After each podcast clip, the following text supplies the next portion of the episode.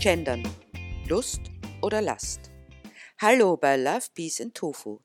Drei Dinge, die sich nicht trennen lassen. Es gibt die verschiedensten Möglichkeiten, Liebe und Respekt anderen gegenüber zum Ausdruck zu bringen. Ein Weg ist sie einfach zu lassen, also alles zu unterlassen, was ihre Freiheit und Entfaltungsmöglichkeiten einschränkt.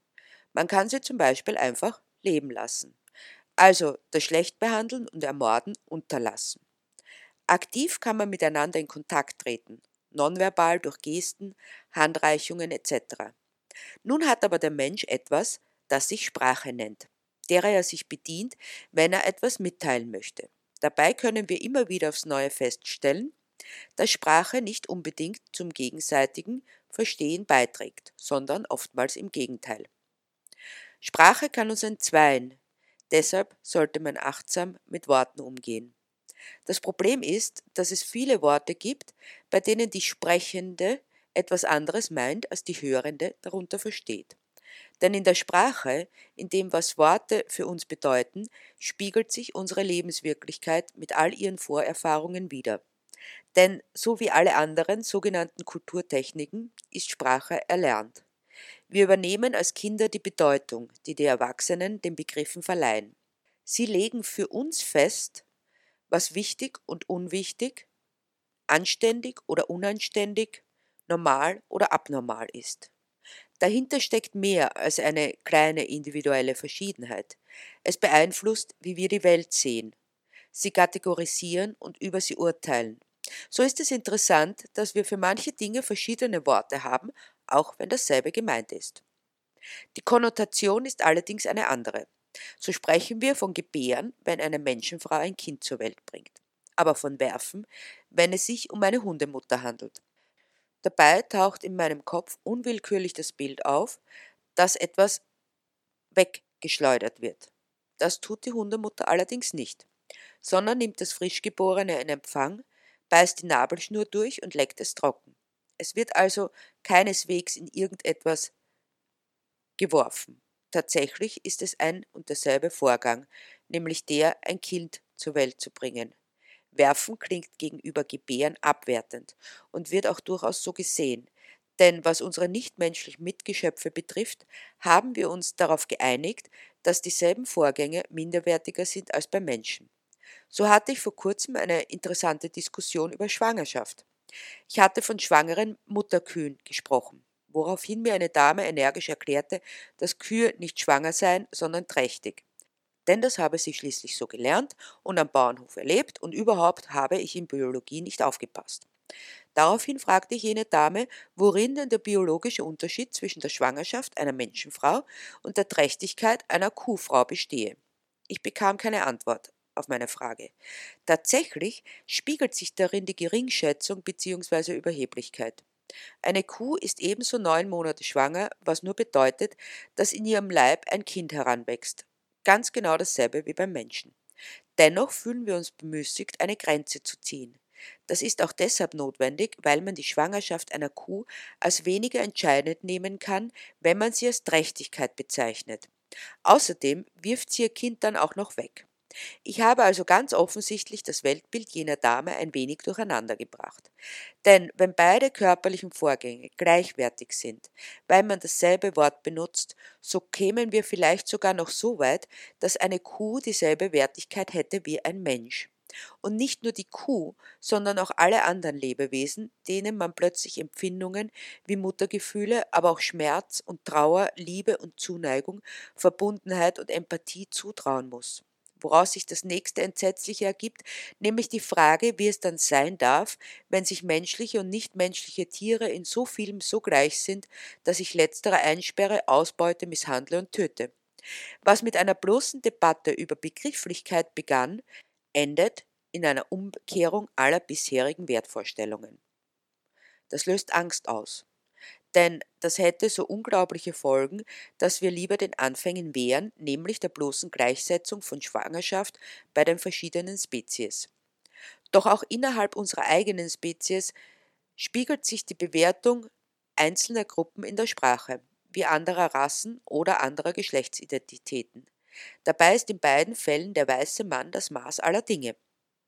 Um der Abwertung des weiblichen bzw. aller anderen Geschlechtsidentitäten entgegenzuwirken, ja sie überhaupt im Diskurs sichtbar werden zu lassen, wurde das sogenannte Gendern, also eine geschlechtergerechte Begrifflichkeit erfunden. Und wie bei dem Disput über Schwangerschaft versus Trächtigkeit trat sofort Gegenwehr auf den Plan. Seither wird hitzigst debattiert, deshalb stelle ich die Frage, ist Gendern Lust oder Last?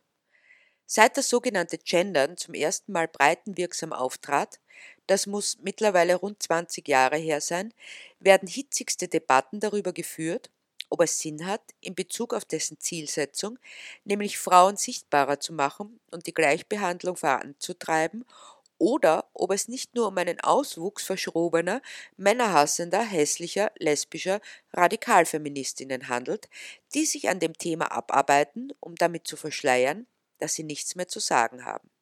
Oder anders gefragt, hat Sprache Einfluss auf die Gesellschaft?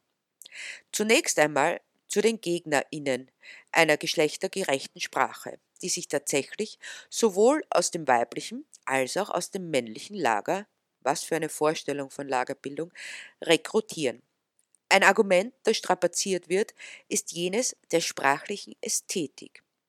Das zerstört die Sprache, die was ich so lieben tue, konnte ich dann neulich in einem Kommentar lesen. Wie weit die Debatte emotional aufgeladen ist, ersieht man aus Aussagen wie diese Tussen haben wohl nichts Besseres zu tun. Ich zumindest fühle mich nicht benachteiligt und werde weiterhin nicht gendern. Diese stammt generell von Frauen, zumindest meiner Erfahrung nach, und ein klein wenig Stutenbissigkeit bilde ich mir ein, herauslesen zu können. Aber das ist wahrscheinlich nur Täuschung und damit eine Unterstellung. Ich übersehe wohl nur die Sachlichkeit der Argumentation. Eine weitere Entgegnung ist, dass die Schreib-, Lese- und Sprechbarkeit darunter leiden. Und man denke nur an die armen Kinderleins, die sind ja gänzlich verwirrt, das kann man ihnen nicht zumuten. Nun, wenn man das gelten lässt, dann sollte man für manche sogenannte Erwachsene das Vokabular auf ein Minimum reduzieren, dass sie nicht verwirrt werden von so vielen Worten. Aber lassen wir mal diese Minderheit beiseite ohne sie deshalb gleich diskriminieren zu wollen. Essen anziehen, Klopapierrollen aufhängen sind von Gewohnheiten geprägt. Ebenso wie die Sprache. Wir sprechen, wie wir es gelernt haben, mehr oder weniger unfallfrei, entwickeln unsere Sprache und auch das Gefühl dafür im Laufe des Lebens, ändern unsere Gewohnheiten, oftmals ohne es zu merken. Was lebendig ist, ist Veränderungen unterworfen. Das sei gerade den Sprachpuristen ans Herz gelegt. Nur tote Sprachen können mumifiziert werden, auf das sich am besten nie mehr etwas ändere. Ich bin mir schon bewusst, dass sich viele Menschen mit Veränderungen schwer tun. Und wenn dieselben auch noch von oben verordnet werden, dann ist es sowieso schlimm. Es ist ja schließlich nicht so, dass sich 90 Prozent der Menschen in ihrem Verhalten dem sogenannten Normalen anpassen. Aber das wird schließlich nicht verordnet. Das machen wir alle freiwillig mit. Das ist allerdings auch der Makel an der Sache. Sprache verändert sich, indem man sie nutzt, nicht durch Verordnung. Sie ist lebendig und spiegelt die Lebensrealitäten wider. Wenn sich diese ändern, spiegelt sich das in der Sprache. Besser wäre es gewesen, es als Vorschlag zu belassen, zu erklären und den Hintergrund zu durchleuchten, so dass jede und jeder selbst entscheiden kann. Aber kann man das nicht trotzdem?